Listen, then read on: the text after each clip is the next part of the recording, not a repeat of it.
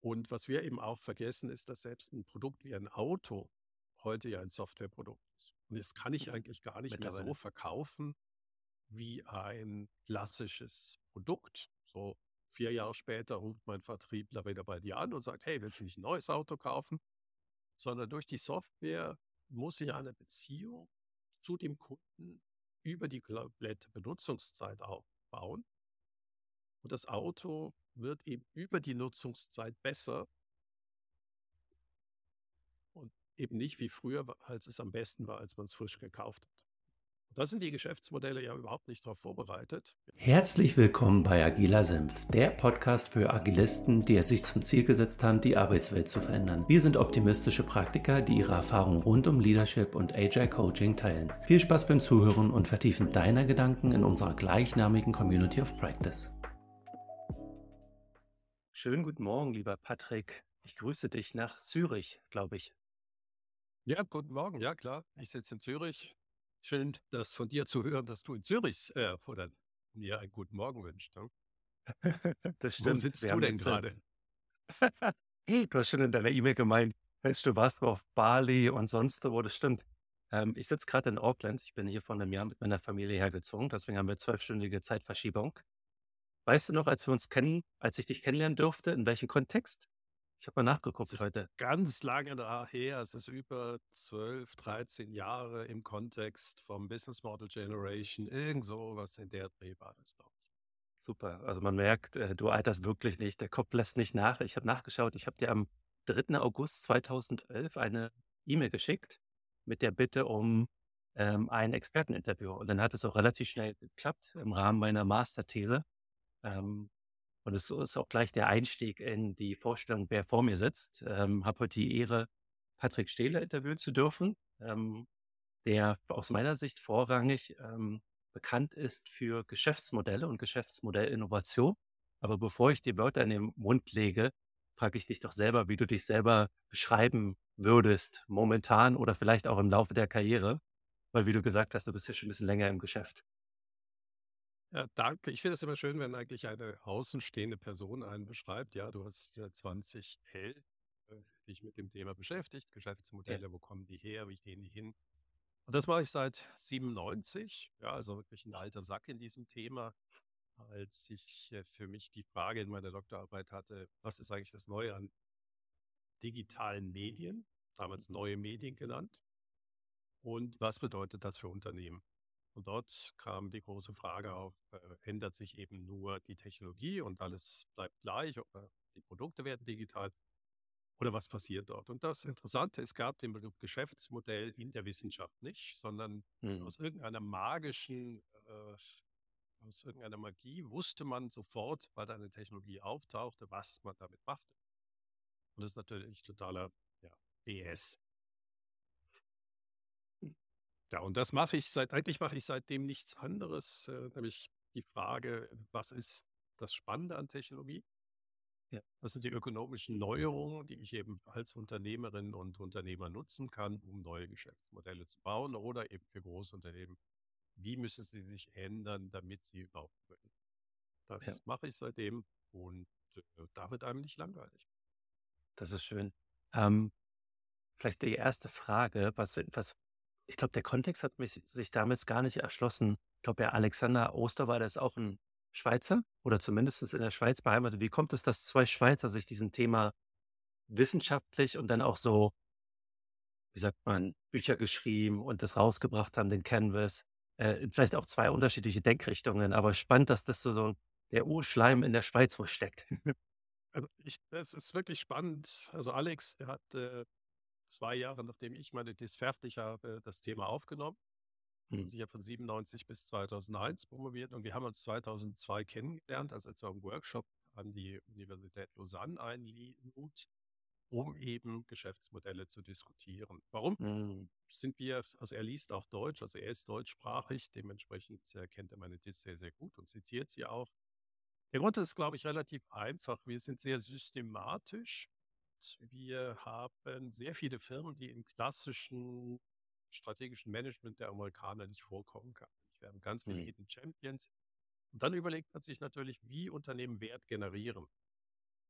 Also die Frage, gibt es einen Wertgenerierungsmechanismus, ähm, der eben vielleicht nicht so offensichtlich ist, wie sich äh, das in den klassischen Strategien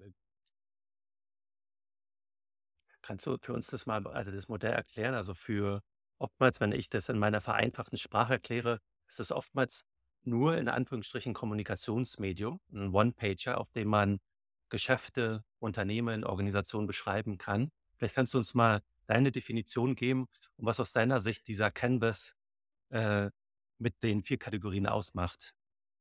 Also eben wichtig, ich habe nicht die Canvas erfunden. Ich habe das Denken in Geschäftsmodellen mit den entsprechenden Denkboxen gemacht und Ja. die hervorragende Arbeit von Alex war, dass das äh, dann auf eine Seite zu packen.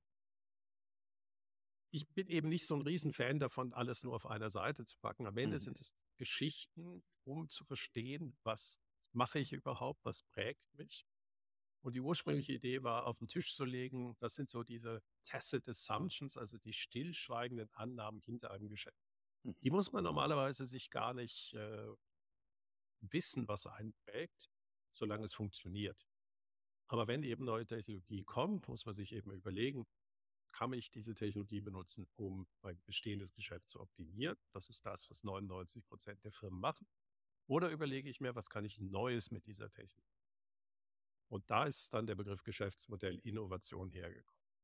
Und das Geschäftsmodell ist eigentlich nichts anderes als ein Modell des Geschäftes. Und je nachdem, in welcher, für was ich es nutze, ist es manchmal mehr und manchmal weniger Text. Ähm, diese auf eine Seite zusammenfassen ist mir ein bisschen zu wenig, weil häufig Mhm. gewisse Sachen da einfach verloren gehen. Aber du hast angesprochen vier Punkte. Ich definiere äh, ein Geschäftsmodell in vier Elemente. Mhm. Und das erste ist eben das Versprechen an den Kunden, warum er begeistert oder sie begeistert sein soll. Und das ist ganz, ganz wichtig. Das ist nur ein Versprechen. Ja, Value Mhm. Proposition, du sitzt ja in Auckland, äh, to propose heißt einen Antrag stellen. Und deswegen benutze ich den englischen Begriff auch, weil da geht es wirklich darum, wer ist mein Kunde und welches Problem löse ich für den, also welche Aufgabe löse ich, also Jobs to be done. Und das ist ganz, ganz entscheidend, dass ich das eben trenne von meinem Angebot. Ja, also äh, ganz viele sagen, ja, aber die Value Proposition ist ja mein Produkt. Nein, ich kann das gleiche Produkt auch komplett anders positionieren. Und dieser philosophische Ansatz, diese beiden Dinge zu separieren, hilft einem eben auch nachher Sachen zu sehen, die man sonst nicht sehen würde. Kannst du uns das mal an 'nem Beispiel besch beschreiben? Ja, ich nehme mal ein sehr drastisches Beispiel, äh, auch wenn der Ukraine-Krieg äh, gerade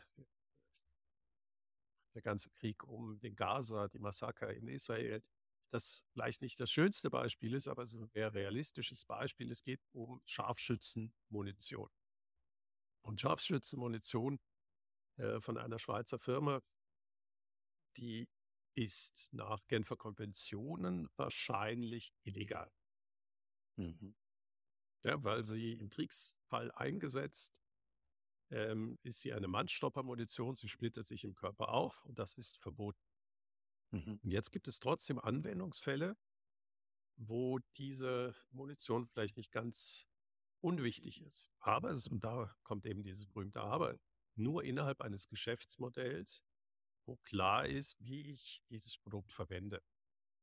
Das heißt, die Munition einfach irgendwohin verkauft, ist ein illegales Geschäft. Diese Munition, und das ist eben die Value Proposition in dem Fall, ist nicht die Munition, sondern an westliche Einsatzkräfte in oder in Notsituationen, wo Geisel befreit werden müssen, ist diese Munition fundamental wichtig, Mhm. ähm, weil man eben so den Geiselnehmer stoppen kann, ohne die Geiseln eben entsprechend zu verletzen. Das heißt, das Geschäftsmodell ist erst dann ein gutes, wenn ich es wirklich schaffe, meine Value Proposition, nämlich an westliche Einsatzkräfte, die sehr gut geschult sind, diese Munition nur zu verkaufen Mhm. und nicht, ich mache einen E-Commerce-Shop und jeder kann eben diese Munition kaufen. Und diese Munition ist deshalb entscheidend, weil wir nun mal sehr viele Bedrohungslagen haben, ähm, wo es wichtig ist, dass unsere westlichen äh, Polizeikräfte, die haben nun mal das Monopol für die Gewaltanwendung, Mhm. dieses auch zum Schutze der Bevölkerung nutzen können.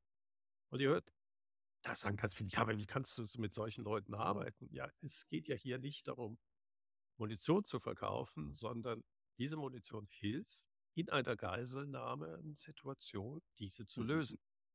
Und das ist kein schönes Geschäft, aber das ist eben nicht das Problem der Polizei, sondern es ist das Problem des Geiselgangsters, der eben überhaupt diese Lage äh, erschafft. Deswegen ist es so wichtig, dass man das Produkt kennt von der Value Proposition. Diese Munition ist eben dann eine sehr gute, oder hat eine sehr gute Value Proposition, wenn gut geschulte westliche Einsatzkräfte diese in Notfalllagen Mhm. verwenden.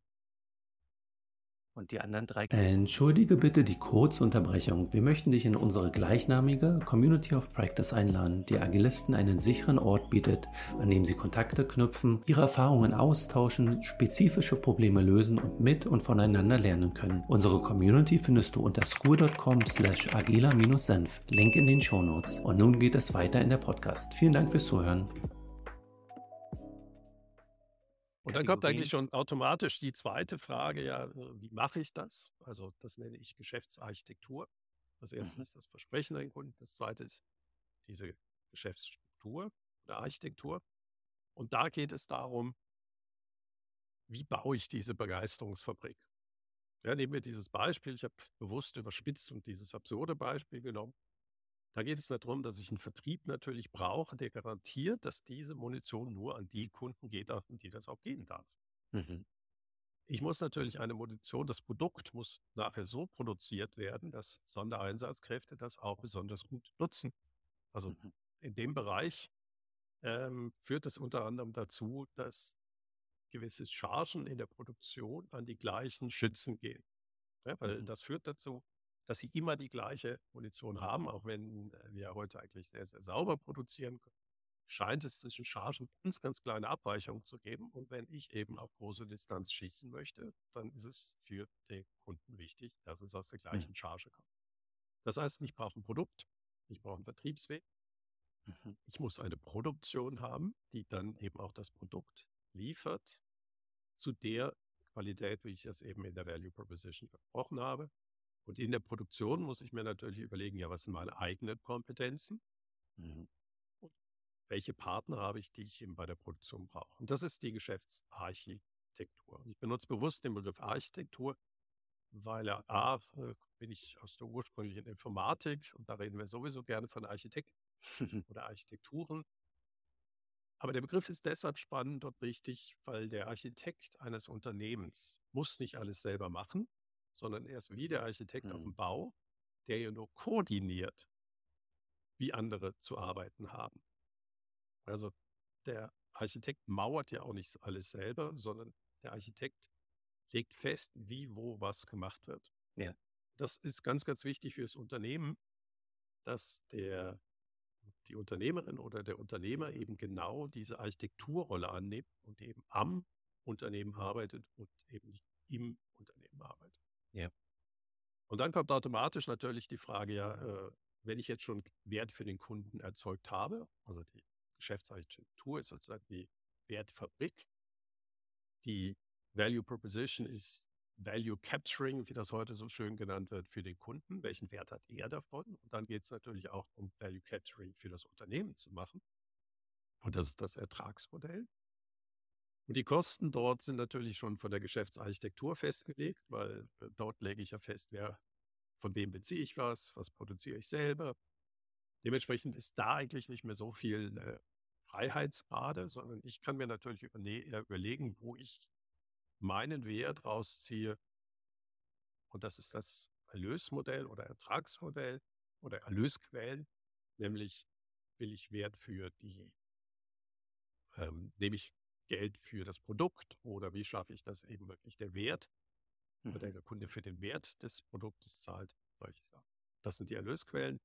Und was wir alle vergessen, das ist für mich der vierte und eigentlich das Fundament von allem, das ist der Unternehmensgeist oder der Esprit, der in dem Unternehmen herrscht. Mhm. Das ist, sind die Menschen mit ihren Werten und ihren Kompetenzen, die eben die Basis von allem auflassen. Und das vergessen wir eben extrem gerne. Wir haben immer das Gefühl im Geschäftsmodell, denken, wir schieben so Steinchen durch die Gegend. Menschen wären Kernressourcen, die ich, äh, Ressourcen sind ja per Definition austauschbar. Das ist ja totaler Bullshit. Ähm, Menschen machen Unternehmen aus. Ich kann das gleiche Geschäftsmodell oben drüber gewählt haben. Die Kultur, wie man miteinander umgeht, wie man Probleme löst, macht den Unterschied. Ich finde es einen spannenden Aspekt, ähm, weil der Begriff Architekt und der Esprit Kulturwerte, glaube ich, ein guter Brückenschlag ist zur Agilität. Ähm, nicht umsonst haben wir den Namen Heiko und ich Agiler Senf gewählt. Hier und da möchte ich vielleicht auch mal meinen agilen Senf dazugeben. Aber ich glaube, die Brücke könnte insofern spannend sein, weil das Geschäftsmodell oftmals ja eher das, was man von draußen hin sieht. Klar, du hast von einer äh, Faktur oder Fabrik gesprochen, äh, Geschäftsmodell, Architektur. Ähm, und wie die Prozesse ablaufen, mit welcher Kultur, mit welchen Werten, das spiegelt ja oft sich in der Agilität wieder. Ähm, also diese interne Sicht, die wird aber oftmals vergessen, so ein Geschäftsmodell, finde ich, weil, wie du von dir beschrieben, oftmals die externe Sicht ist. Was hat Geschäftsmodelle oder diese, diese Beschreibung von einem Unternehmen mit Agilität aus deiner Sicht zu tun? Ähm, wie passen die ich bin, zusammen? Ich bin ja kein Experte für Agilität. Da sitzt mir ja einer gegenüber oder neben mir, je nachdem, wie er das beschreibt. Das Geschäftsmodell, wie gesagt, ist ja ein Beschrieb des, äh, des Geschäftes. Und wenn man die interne mhm. Sicht dort nicht drin hat, dann versteht man das Unternehmen nicht. Also ja. wichtig, das Geschäftsmodell ist ja keine Sicht der Außenbeziehung. Ja, da gibt es ja das Sankala Management-Modell mit der technologischen Umfeld und so weiter. Ich komme aus der Tradition des Sankala vernetzten Managements, wo wir eigentlich versuchen zu zeigen, wie alles miteinander vernetzt ist. Und mhm. was erstaunlicherweise fehlte, war eben der Beschrieb, was ist ein Unternehmen Mhm. Und es gab keine Definition, was ein Geschäft ist. Also weder im Englischen, what is a business, noch im Deutschen wurde das Geschäft je definiert. Ja, das muss man sich mal reinziehen, dass man ein andauernd eigentlich über Geschäfte redet, aber eigentlich davon ausgeht, das ist gegeben. Man muss es sich auch nicht angucken, weil einfach Gott sozusagen gesagt hat, es gibt Sparkassen.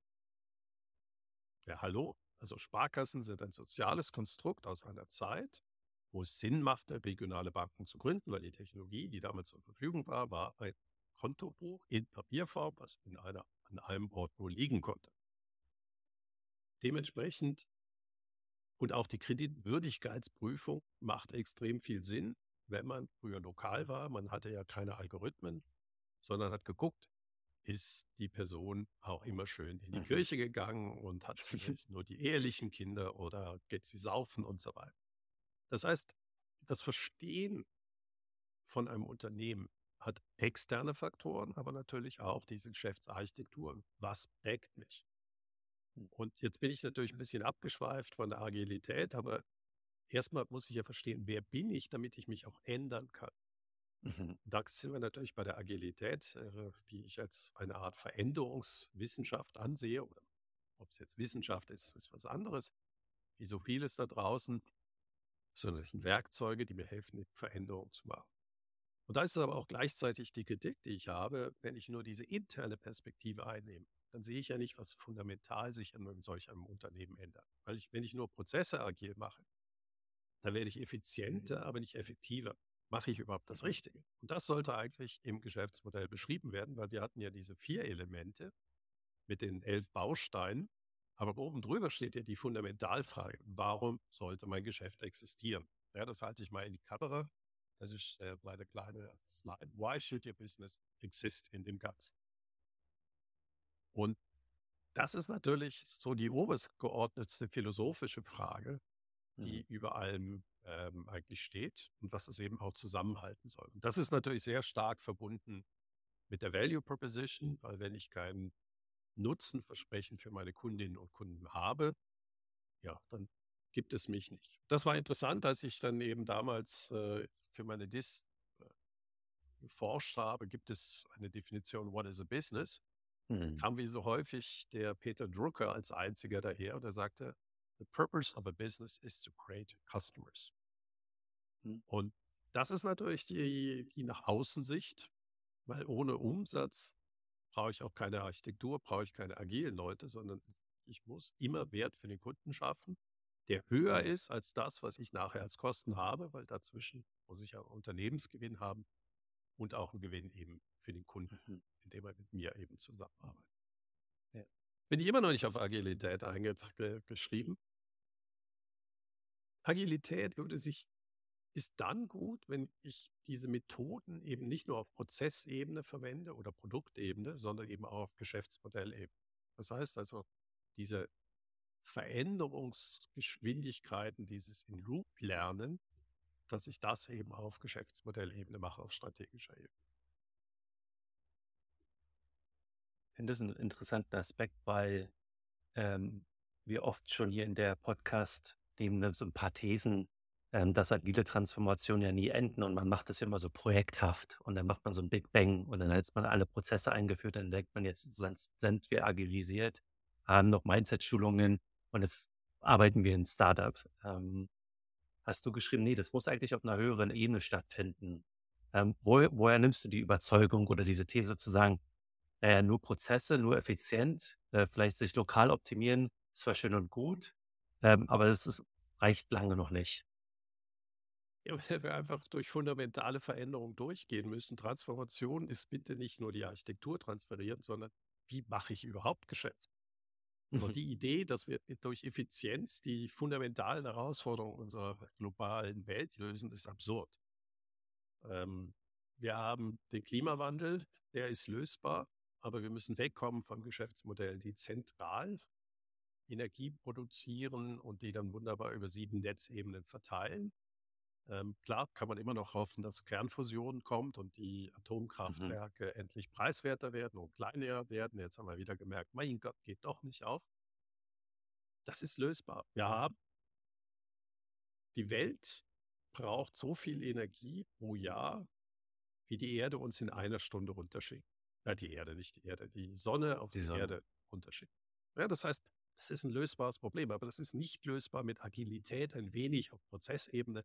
Jetzt mache ich schlankere Prozesse im Atomkraft. Mhm. Ja, wo ich übrigens sehr fra große Frage stelle, ob Agilität in einem Atomkraftwerk was zu suchen hat. Und ich muss sagen, Trial and Error geht dort nicht. Ja, also ich hatte einen Projektmanager aus dem Atomkraftwerk und der war unglaublich agil, dass im Atomkraftwerk nichts agil passiert. ja, weil es darf nichts in einem Atomkraftwerk geändert werden, was nicht vorher getestet ist. Und da ändere ich nichts, wenn es funktioniert. Ja. Aber er war der Chefdokumentalist dieses Atomkraftwerkes und wie er garantiert hat, dass da nichts geändert wurde, was nicht freigegeben wurde, da war er unheimlich agil. Und deswegen ist es ganz wichtig, Agilität hat seine Grenzen, mhm. ähm, wo ich sie anwende. Aber bleiben wir bei dem Thema eben Transformation. Ich hatte jetzt Klimawandel angesprochen, Biodiversität. Äh, wir müssen zum Thema Kreislaufwirtschaft zurückgehen oder gehen. Wir haben das, die ganze Frage der Migration. Wie gehen wir damit um? Wir haben Fachkräftemangel zur gleichen Zeit. Und es kann einfach nicht sein, dass wir das Gefühl haben, wir klauen von anderen die Fachkräfte aus dem Ausland und lösen dann damit das Problem, sondern wir müssen fundamental uns überlegen, wie organisieren wir zum Beispiel Pflege. Hm. Ja, die Idee, dass äh, äh, wir einfach mehr Leute aus dem Ausland einstellen, die uns dann im Alter pflegen, das ist absurd, sondern wir, wie organisieren wir Pflege in der Zukunft? Ja, und das geht nicht mit Agilität, sondern mal fundamental überlegen, was ist eigentlich die Aufgabe, die Pflege übernimmt. Und das ist eben, dass wir eigentlich möglichst lange unabhängig leben können. Und die Frage ist, wie kann eigentlich die Pflege helfen, uns zu organisieren, dass wir uns besser oder länger unabhängig zu Hause pflegen. Hm. Jetzt hatte ich Klimawandel, jetzt hatten wir das ganze Thema Digitalisierung noch gar nicht angesprochen. Ähm, das Thema kommt ja, Geschäftsmodellinnovation, und das ist ja immer Transformation. Jede Transformation muss die, eine, eine Geschäftsmodellinnovation sein, weil sonst ist es einfach nur Prozessoptimierung. Das haben wir ja genügend Firmen gesehen, ähm, die eben das nicht rechtzeitig gemacht haben. Mhm. Und was wir eben auch vergessen, ist, dass selbst ein Produkt wie ein Auto heute ja ein Softwareprodukt ist. Und das kann ich mhm. eigentlich gar nicht mehr so verkaufen wie ein klassisches Produkt. So vier Jahre später ruft mein Vertriebler wieder bei dir an und sagt, hey, willst du nicht ein neues Auto kaufen? Sondern durch die Software muss ich eine Beziehung zu dem Kunden über die komplette Benutzungszeit aufbauen.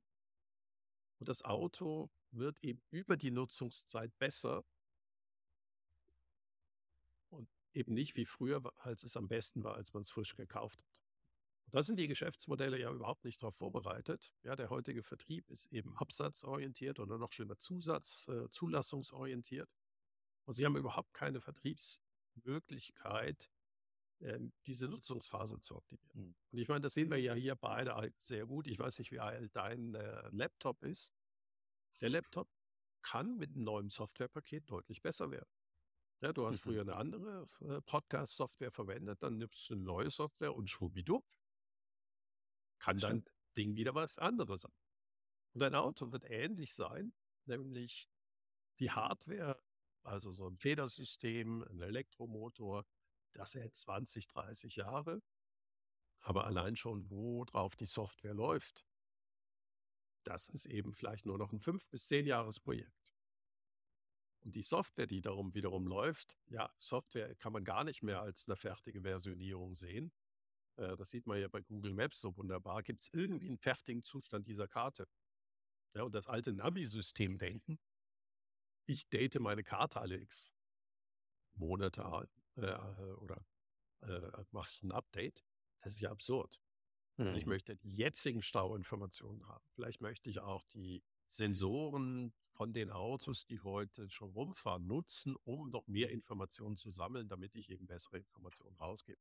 Das heißt, das vernetzte Produkt und das Auto ist einfach nur so ein Prototyp, braucht eindeutig andere Geschäftsmodelle. Mhm. Das ist mein Thema und da reicht Agilität. Äh, ich sehe es häufig einfach als so, wir müssen uns nicht ändern, aber lass uns mal cool sein.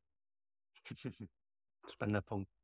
Patrick, mit dem Punkt Geschäftsmodell und Innovation sprichst du aus meiner Sicht zwei extrem große Themenbereiche an. Ne? Also erstmal ein Geschäftsmodell in Denken, wie du gesagt hast, was ist eigentlich ein Geschäft?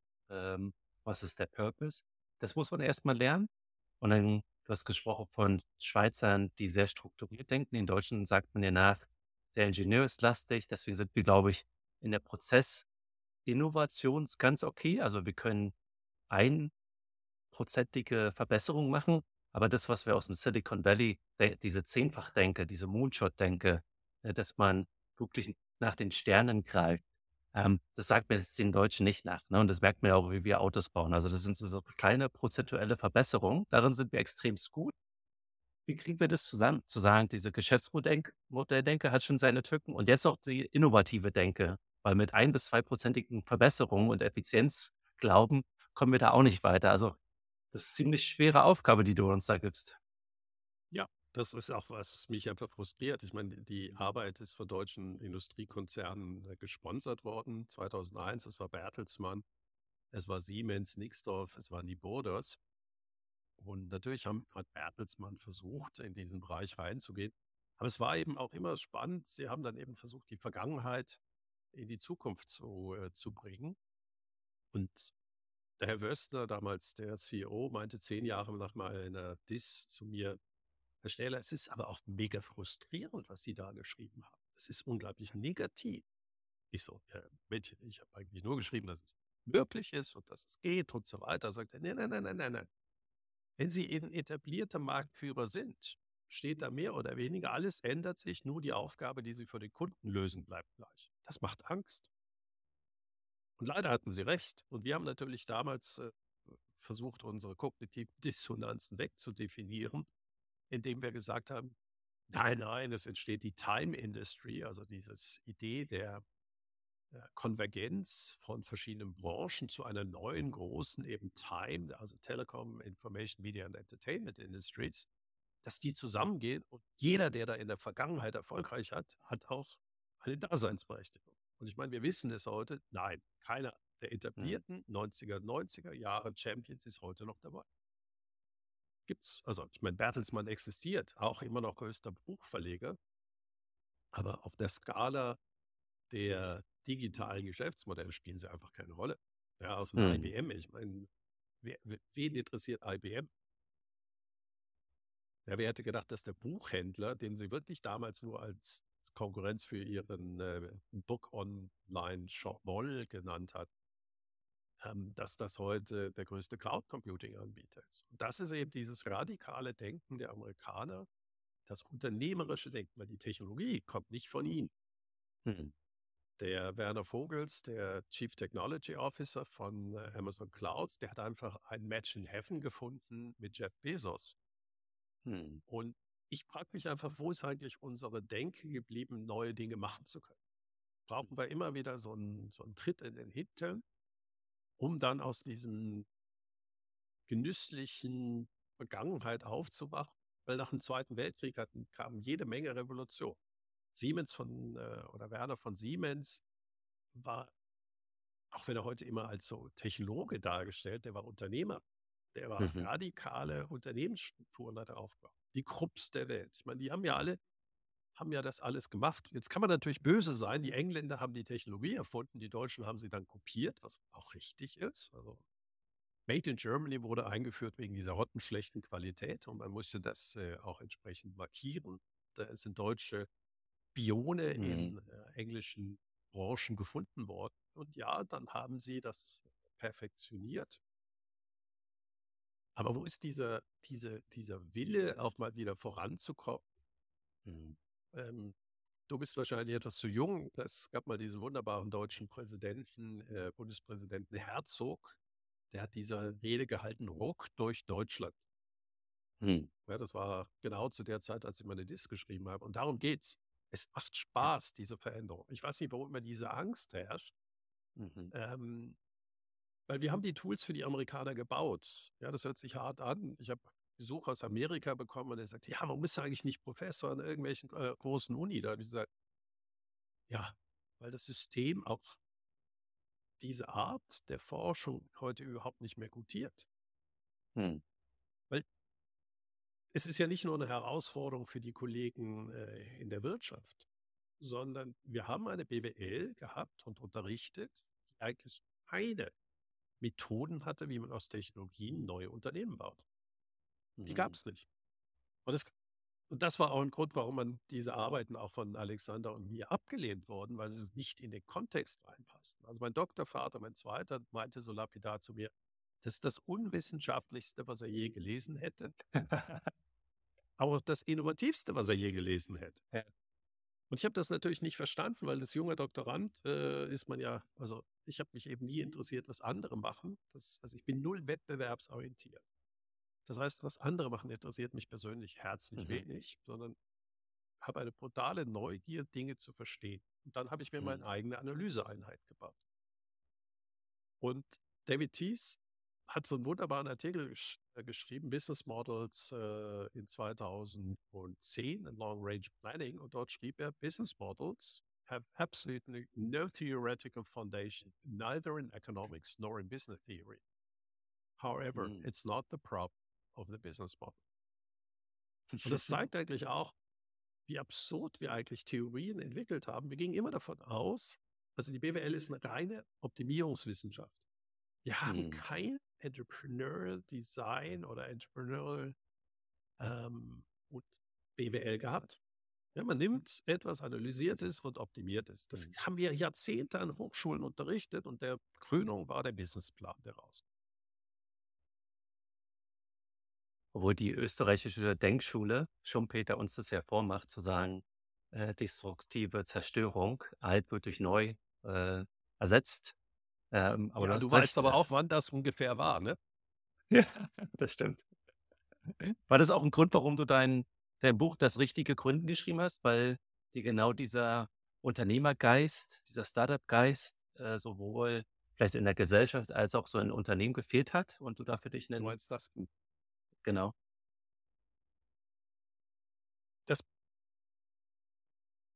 Ja, das ist einer der Gründe gewesen. Ich habe, äh, das ist der, der, oder einer meiner Themen ist, wenn ich etwas gedacht habe, dann ist es eigentlich für mich in Ordnung. Dann publiziere ich das auf meinem Blog und dann äh, lesen die Leute auf Englisch das. Dann habe ich eine Million Leser.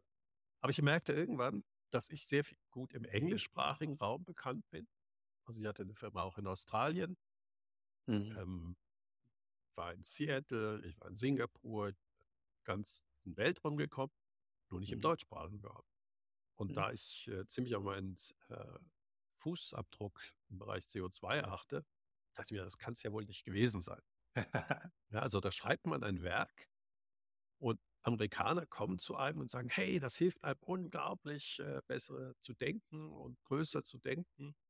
Mein Blog wurde von Ihnen dann gelesen, ja, auch ein paar Deutsche. Und dann kam, habe ich einen Vortrag äh, in Wolfsburg gehalten, wo der äh, bei der Wolfsburg AG, das ist der Innovationsarm der VB der Stadt Wolfsburg, Mhm. die sagte, haben Sie Lust, ein Buch zu schreiben? Da sagte ich, klar, machen wir. Und es war mir wichtig, dass das Buch eben nicht ein weiteres Buch wird. Und Alex hatte natürlich die äh, Messlatte sehr hoch gelegt, so mit der Visualisierung. Stimmt. Und für mich war klar, ich möchte ein, nicht ein Lesebuch und ein Sachbuch schreiben, sondern ich möchte einen Werkzeugkasten bauen, mit dem Leute selber ihre Ideen weiterentwickeln können. Und das ist so ein bisschen auch manchmal der Vorwurf, den ich habe. Ja, da ist, steht ja nichts Neues drin. Ja, das ist ja auch die Idee, weil wir haben ja schon sehr, sehr vieles entwickelt. Was neu ist, dass es eben auch so präzise und in einem Ablauf geschrieben ist, wo man eben in dieses Denken in Geschäftsmodelle eingeführt wird, aber das auch unterhaltsam ist. Mhm. Und ich habe das eben, ich kann Sachtexte eigentlich relativ gut schreiben, aber Sachtexte vereinfachen, da habe ich mir die Hilfe geholt von Thomas Mayer, der ist Schriftsteller heute. Damals war er noch Texter. Das ist sehr schön, was er für eine Karriere parallel gemacht hat. Mit ihm habe ich versucht, auch eine gewisse Humor in diesen Text hineinzubekommen.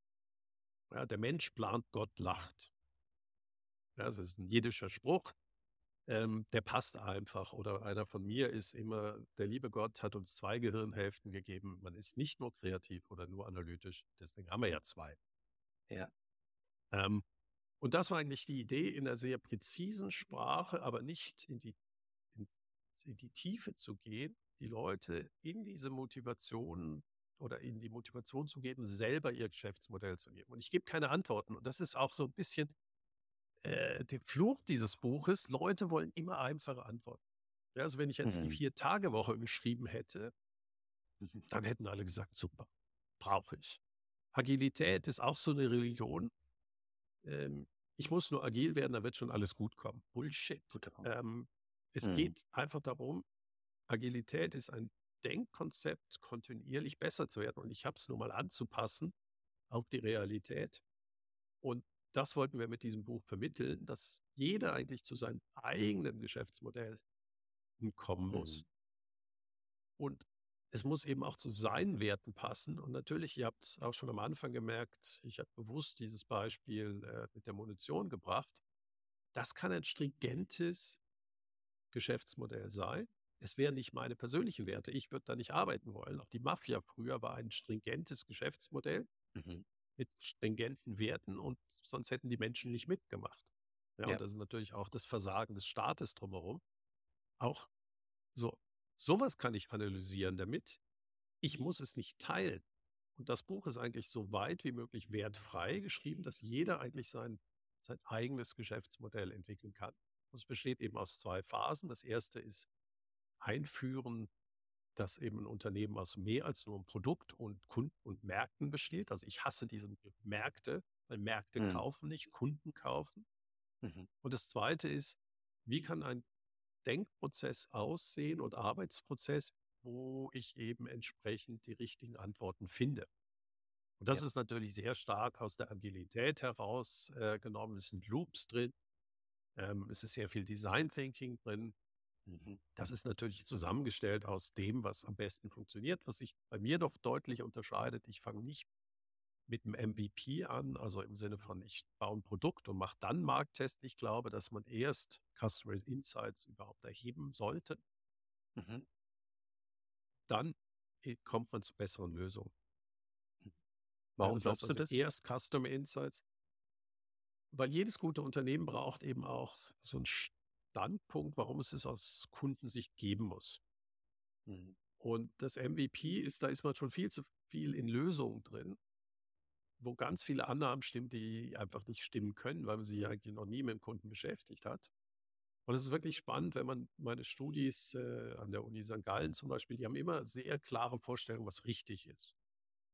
Und die zwinge ich erstmal zu, in sechs Wochen, sich überhaupt mit dem Kundensegment zu beschäftigen und es kommen viel bessere Lösungen raus. Hm. Ja, das heißt also, ich mache erst Customer Insights und formuliere dann einen Standpunkt, wo drauf steht, aus diesem Grund muss es uns geben. Mhm. Und das sind gewisse Kundeninsights. Das ist zum Beispiel eine schlechte gelöste Aufgabe, die ich sehe. Und wenn ich eine neue Technologie sehe, um eben zu sagen, das und das ist das Thema. Mhm. Weil dann kann ich mir eben überlegen, ja, welche Geschäftsmodelle möglich sind. Weil das ist der nächste Fall. Wenn ich ein MVP mache, habe ich immer das Gefühl, ich wüsste schon, was das Geschäftsmodell ist. Es gibt viel mehr Lösungsansätze, als wir uns das heute vorstellen. Mhm. Und wenn wir immer schon auf das Erstbeste kommen, dann werden wir nie wirklich neue Unternehmen gründen, sondern einfach das Erstbeste machen. Mhm. Also ein typisches Beispiel, ähm, wo, wo, ich das gerne mit illustriere, ist Tetra Pak. Jetzt ist das wirklich kein neues Unternehmen. Aber es zeigt eben, wenn ich ein Patent habe, wo ich Aluminiumfolie und Karton verschweißen kann, um dann aseptische äh, Getränkeverpackungen zu machen, da kann ich mir natürlich auch überlegen, ja, was ist mein Geschäftsmodell? Und er hätte das Patent verkaufen können, dann wäre das Geschäftsmodell Erfinder. Mhm. Aber dann hätte er es wahrscheinlich an Glasflaschenhersteller äh, oder Glasflaschenmaschinenhersteller verkauft. Die hätten das Patent dann in der Schublade äh, verstaut. Das nennt sich strategisches Patentmanagement, auf Schweizerdeutsch Schubladisieren. Dann hätte er ein bisschen Geld gehabt. Dann hätte er natürlich die Option gehabt, verkaufen versus Lizenzierung. Lizenzierung wäre schon ein bisschen besser gewesen, aber da, ja, keiner war ja daran interessiert. Und sein Geschäftsmodell war eben zuerst neue Kundensegmente zu finden, was eben Disruption ist, weil sozusagen New Customer Segments, wie das so schön genannt wird. Weil der klassische Molkerei hatte ja kein Interesse daran, weil der Vertriebsweg Milchmann basierte ja auf der Glasflasche, die eben eine Kundenbeziehung über Bringen, Holen, Bringen, Holen war. Ups. Und das ist natürlich eine äh, der Sachen, die man sich eben angucken muss, wenn man, da macht man kein MVP und äh, baut einen Tetrapack, man muss seine Kunden schaffen.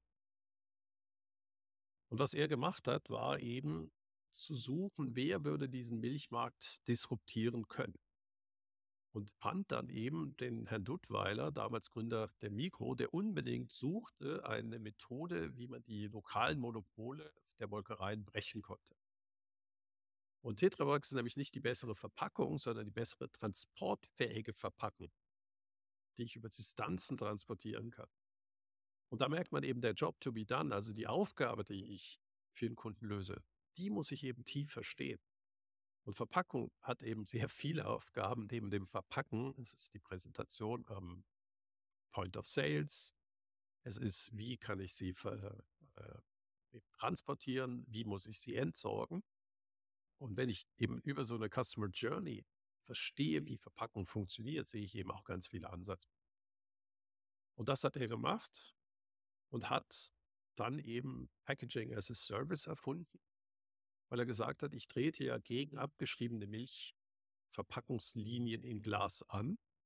Ergo sind die nicht bereit, für ein paar Millionen eine neue Verpackungslinie in Tetrapack zu bauen. Und außerdem sind ja ihre, sind ja ihre ähm, Vertriebskanäle, nämlich die Milchmänner, gegeben. Also muss ich tiefe Eintrittsbarrieren bauen für meine Kunden. Und das war Packaging as a Service. Nachher ist es natürlich ein hochinteressantes Ertragsmodell. Ich habe wiederkehrende Umsätze und bin nicht im Maschinenbau. Das ist genial. Also Maschinenbau, jetzt haben wir bald wahrscheinlich mal eine Wirtschaftskrise wieder. Dann geht der Maschinenbau um 40, 50 Prozent zurück. Der Milchkonsum ändert sich nicht. Nachteil ist natürlich, und da kommt mein Denken als Investmentbanker natürlich rein, die Investitionskosten sind natürlich brutal hoch, wenn ich alle Maschinen vorfinanzieren muss, also CapEx genannt. Aber dafür sind nachher für meine Kunden die OPEX, also Operational Cost, sehr viel tiefer. Und dieses Denken ist eben typisch Geschäftsmodelldenken. Und das MVP ist einfach eine brutale Vereinfachung, wie Unternehmen funktionieren. Ja, weil immer noch das Produkt steht im Mittelpunkt und ich kann das gleiche Produkt natürlich auch anders testen. wenn ich eine andere Value Proposition habe. Deswegen nenne ich das in äh, meinem Buch und auch bei meinen ganzen Kursen, dass wir nicht das MVP testen, sondern Minimal Viable Business Model. Das heißt, es muss ein Produkt mit ein paar Features sein, es muss ein Vertriebskanal sein, den ich teste. Und ich muss eine Value Proposition haben, wie ich es positioniere, bei welchem Kundensegment. Ja, eigentlich ist MVP äh, ähnlich, aber man, man sagt es nicht so. Ja, ich mache eine Landingpage, damit habe ich das Web ja schon definiert. Ich schreibe einen Text drauf, warum die Leute klicken sollen und das Produkt existiert nicht. Also äh, ist es natürlich, die Menschen wollen immer einfache Lösungen, also sagen sie MVP, aber am Ende müssen sie trotzdem das, das Produkt mit ein paar Features über einen Vertriebskanal bei einem Kundensegment mit einer gewissen Nutzen äh, Versprechen positionieren. Ich merke schon, ähm, faules Denken gibt es bei dir nicht. Das ist auch so ein bisschen meine, meine Krux. Die Leute wollen immer leichte Lösungen haben. Ja, und äh, folge dem, werde wie Apple. Nein, keiner ist wie Steve Jobs. Vergesst das mal. Ihr seid selber, ihr, euch mit euren Werten. Guckt, was ihr könnt und werdet für euch einmalig. Ja, dieses äh, Vergleichen. Deswegen, du hast gemerkt, ich mag keine Wettbewerbsorientierung. Weil Wettbewerbsorientierung heißt immer, ich werde nur so gut wie der andere. Und deswegen sind auch diese ganzen Metapher im Sport so absurd, weil ich, da, wird, da legt mir ja ein anderer die Regeln fest, in denen ich zu spielen habe. Also ich bin eher der Entdecker. Das heißt, mich interessiert, was ich Neues entdecken kann und eigentlich, wo ich keinen Wettbewerb habe. Und einer der größten Einfluss Nehmer auf mich war natürlich die Blue Ocean Strategy, ähm, wo es darum geht, eben genau neue Märkte zu finden oder neue Kundensegmente mit neuer Differenzierung. Denn das ist einfach fundamental, ähm, dass man in seinem Segment einfach was Neues macht. Also, und das heißt aber nicht, dass es komplett neu in der Welt ist. Man kann ja auch einfach, was in Neuseeland funktioniert, äh, in der Schweiz einführen oder umgekehrt. Also mein Buch endet ja auch Steal this idea, also klaut Ideen weil alles, was da draußen ist, ist ein Remix. Und es ist einfach nur nett, wenn die Leute einen zitieren. Ja. ja. Das ist ein guter Punkt. Erinnert mich auch an äh, Peter Thiels Buch Zero to One. Ich glaube, in dem er ganz gut beschreibt, dass äh, das hier ein Sien-Business soll es hier sein, ein Monopol aufzubauen. Ähm, weil dann hat man für sich äh, irgendwas rausgeschnitten. Ähm, du hast gesagt, du magst Märkte nicht, aber irgendeinen Bereich von einem von der Kundennachfrage mit Nutzenversprechen rausgestrichen, äh, rausgeschnitten, was es vielleicht vorher nicht gab und jetzt so, so wichtig wurde. Google ist ja eines der besten Beispiele. Ähm, spannende Themen, Patrick, ähm, im Sinne der Zeit. Aber ganz kurz, wir sind natürlich am Ende der Zeit, das sehe ich auch.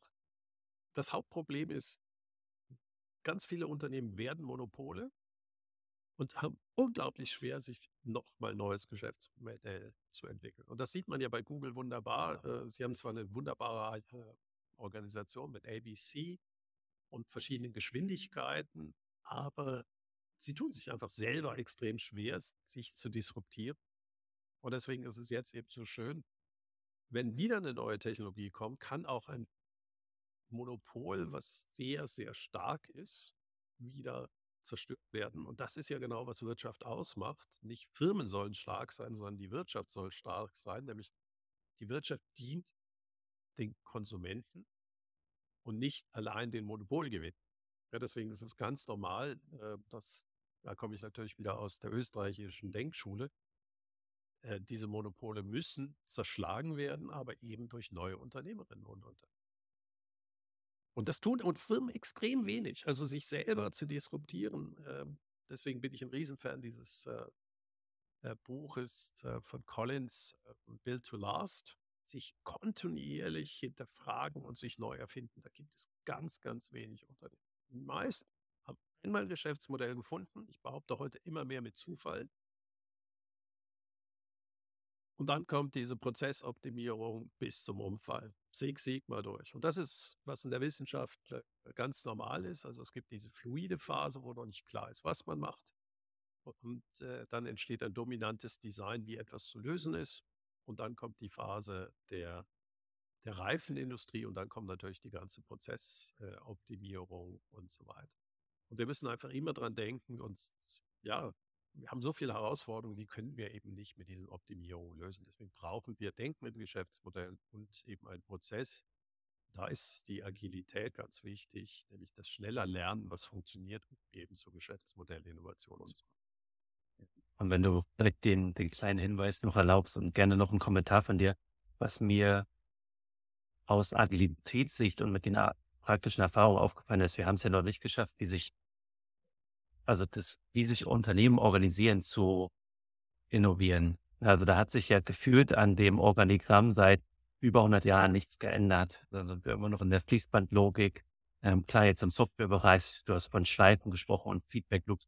Ähm, da gibt es da andere moderne Ansätze, aber de facto schieben wir immer noch Boxen hinterher, weil man einen Manager fragt, was machst du? Ich bin Führungskraft mit 130 Leuten, also auch äh, definiert man sich auch über diese FTEs und wie viel Budget man hat. Ähm, und da musste ich auch bei dir denken, als du von dem Architekten gesprochen hast. Und da haben wir oft hier in der Podcast schon drüber gesprochen. Braucht es nicht innerhalb eines der COO deckt es ab. Also wie man innerhalb einer Firma zusammenarbeitet, wie man Kultur und Werte schafft. Ähm, und das ist vielleicht auch was, was HR für sich beansprucht, also gefühlt beanspruchen, das ist viele für sich. Aber das geht mir immer noch nicht in den Kopf einher. Warum haben wir es nicht geschafft, uns neue Organisationsformen zu erfinden, die vielleicht auch Geschäftsmodellinnovationen, von denen du ja sprichst, eher gutheißen, weil wir das, was wir jetzt seit 100 Jahren haben, ist ja Effizienzschmiede und immer weiter da die Zitrone pressen. Äh, das ist ja, das führt auch schon in der Organisationsform so drin. Ja, es ist eben 90 Prozent meines Profites und äh, mache ich eben in diesem Horizont 1 Geschäft. Ich optimiere es einfach. Das ist ja auch, wo der Cash herkommt. Da muss es auch ganz klar sagen. Aber die Rolle des CEOs, ich habe mal einen Blogartikel geschrieben, Who's in Charge of Business Model Innovation? Nobody.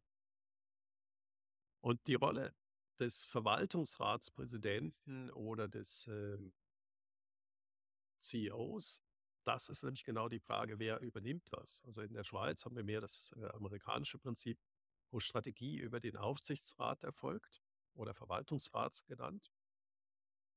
Und dort sollte eigentlich diese Rolle sein. Und wir sollten e-, eben auch zwei Rollen haben, den Chief Operating Officer und Chief Executive Officer, der eigentlich sehr viel mehr in die Reihe der äh, neuen Lohnung hineingeht. Und ich finde es auch schön, was du gesagt hast äh, mit HR-Abteilung. In der heutigen Form kannst du HR-Abteilung knicken gehen. Kannst du in eine Tonne werfen, weil ich bin letztens, und das ist wirklich bitte nicht, nicht negativ sehen, aber es liegt auch an der mangelnden Unterstützung. Ich habe letztens äh, mit HR-Lern gesprochen und denen wurde das Budget für Schulungen gekürzt, weil doch jetzt LinkedIn könne man doch alles mit LinkedIn machen. Da habe ich gesagt, ja, mein Blogger können auch alle lesen, nachher daraus was machen. Das ist einfach eine Zeitfunktion und keine Geldfunktion. Und das frustriert die natürlich. Gehen wir aber wieder zurück eben von diesem Chief Executive Officer. Es gibt einen Amerikaner oder einen Kanadier, ich weiß leider seinen Namen nicht, der hat irgendwie 70 Firmen gegründet. Und der führt die auch noch heute. Und der führt sie natürlich nicht. Und dann wurde er gefragt, ja, wie führst du die? Und alle dachten, der würde da Controlling machen. Da sagte er, vergiss mal Controlling. Das, das geht nicht. Meine Aufgabe ist 80 Prozent Personalführung. Ich suche die Menschen, die es können und gebe ihnen die Freiräume. Ich führe Menschen. Weil ich führe ein Portfolio von Menschen, die faszinierende Dinge machen. Und das ist wahrscheinlich der richtige Ansatz. Ähm, aber du merkst auch, ich habe keine Lösung. Wenn ich die Lösung hätte, es gibt so Kollegen, die, die sagen, ah, wir müssen Dual Innovation machen, wir müssen so Abteilungen mit so unterschiedlichen Geschwindigkeiten machen, das ist super. Die verkaufen das wie Teufel. Also das geht ihnen wie warme Semmel. Weil man damit so das Gefühl hat, den Holy Grail gefunden zu haben. Wenn man jetzt aber wieder sieht, wie wenige dieser Dual Innovation wirklich zur Disruption des eigenen Geschäftes geführt hat, ist es einfach bitter. Und heute muss ich sagen, ich erwarte eigentlich nicht mehr viel von etablierten Unternehmen, dass sie sich disruptieren. Das müssen die auch gar nicht. Schrecklich ist es dann für eine Gesellschaft, wenn einfach keine neuen Unternehmen nachkommen. Also wenn wir schon Kerntechnologien nur noch so verwenden, dass sie gar nicht mehr unternehmerisch äh, agieren können und neue Unternehmen bilden, sondern Großunternehmen kaufen die ein und machen daraus dann Optimierung. Und ich habe gerade sehr, sehr gute Diskussionen mit deutschen Wirtschaftsführungskräften. Äh, es ist nicht die Frustration, dass sich Großunternehmen nicht ändern, sondern wo kommen eigentlich die Technologieführer der Zukunft her? Und die werden heute einfach viel zu schnell aufgekauft, die Technik. Ja, weil die müssen ja dann, und wir finden das immer super, boah, cool. Also wir haben ein Schweizer Unternehmen für 200 Millionen von Intel gekauft worden. Und jeder sagt, was für ein Erfolg. Nein, es ist ein Desaster. Weil A, haben wir keine Wertschöpfung mehr in der Schweiz nachher. Und B, hat Intel, also es, ich glaube auch nicht, dass es so disruptiv gewesen wäre, diese Technologie, wenn ein Startup das gemacht hätte. Aber Intel wird einfach das in sein Chip-Geschäftsmodell reinschieben und einfach dann Chips damit herstellen. Ja. Aber die Disruption bei Intel ist ja eben ganz anderes Denken, wie Chips entstehen können. Das ist dann das Geschäftsmodell von ARM, REM, was eine reine Intellectual Property Organisation ist, wo andere dann die Chips herstellen. Jedes Mobilfunk, jeder äh, Laptop hat heute ARM-Technologie drin. Ähm, ich kann die, wie NVIDIA werden, die äh, ganz anderes ihre Architektur haben, nämlich pa hochparallele Prozessoren. Das brauche ich für KI, das brauche ich für ähm, autonomes Autofahren, also für Videoverarbeitung und natürlich für Blockchain. Das sind die Wettbewerber, die wir aufbauen müssen. Jetzt ist es einfach zu spät bei den beiden genannten. Aber wir müssen eben gucken, dass wir Technologie in radikal neue Geschäftsmodelle bringen. Jetzt haben wir eigentlich das Kernthema, was wir heute ja besprechen wollten, überhaupt nicht angesprochen. Ich glaube, wir sollten fast eine zweite Session machen, nämlich wo sind die Grenzen der Agilität in der heutigen Form und wie könnte man eigentlich so, dass sich diese einzelnen Projekte nicht auseinanderdividieren, äh, wie kann man das machen? Das wäre etwas kürzer dann als das, was wir gerade sehr gerne. Wenn, wenn wir da nochmal 20, 30 Minuten äh, uns Zeit nehmen können, sehr, sehr gerne. Vielleicht zum Abschluss des Gesprächs, wenn Leute jetzt Lust haben, mehr von Patrick zu erfahren, zu lesen, äh, in welche Richtung möchtest du unsere Zuhörer schicken?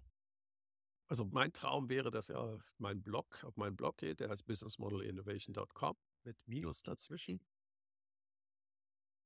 Und der zweite Teil wäre, folgt mir auf LinkedIn weil da teile ich gerne Sachen. Ich lerne auch eben gerne von anderen. Äh, das ist ein wichtiger Punkt. Und wenn ihr wirklich das Gefühl habt, ihr wollt was gründen oder auch euer Unternehmen neu denken und ihr sprecht Deutsch, dann das Buch Das Richtige Gründen schadet also überhaupt nicht. Und das ist wichtig. Das Buch heißt Das Richtige, Richtige groß geschrieben, Gründen und nicht der Prozess dahinter. Und wer das operativ anwenden möchte, es gibt noch die Gründerplattform der Bundesregierung äh, aus Deutschland und der KfW die haben diese Methodik verwendet, um eine digitale Plattform zu bauen. Und da bin ich auch dahinter. Da mache ich Geschäftsmodell-Sprechstunden.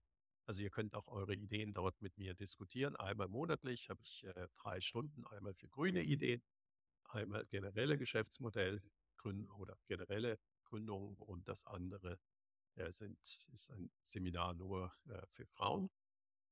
Und dort könnt ihr auch mit mir eure Geschäftsmodelle diskutieren.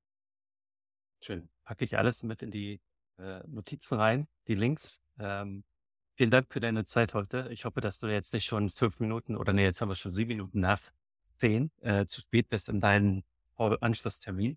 Nein, ich habe ich hab den Vorteil, Dani, dass ich auch relativ viel Zeit zum Denken frei habe. Schön, das freut mich. Vielen Dank, dass du heute uns etwas Zeit äh, deiner Denkzeit gegeben hast. Äh, in dem Sinne hat es Spaß gemacht. Ähm, und bis zum nächsten Mal. Vielen Dank. Danke dir auch und viel Erfolg für alle, die zugehört haben. Danke euch. Ciao.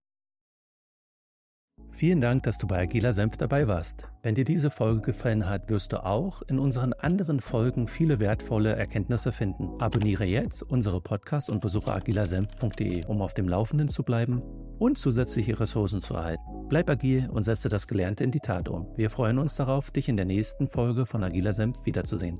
Bis bald.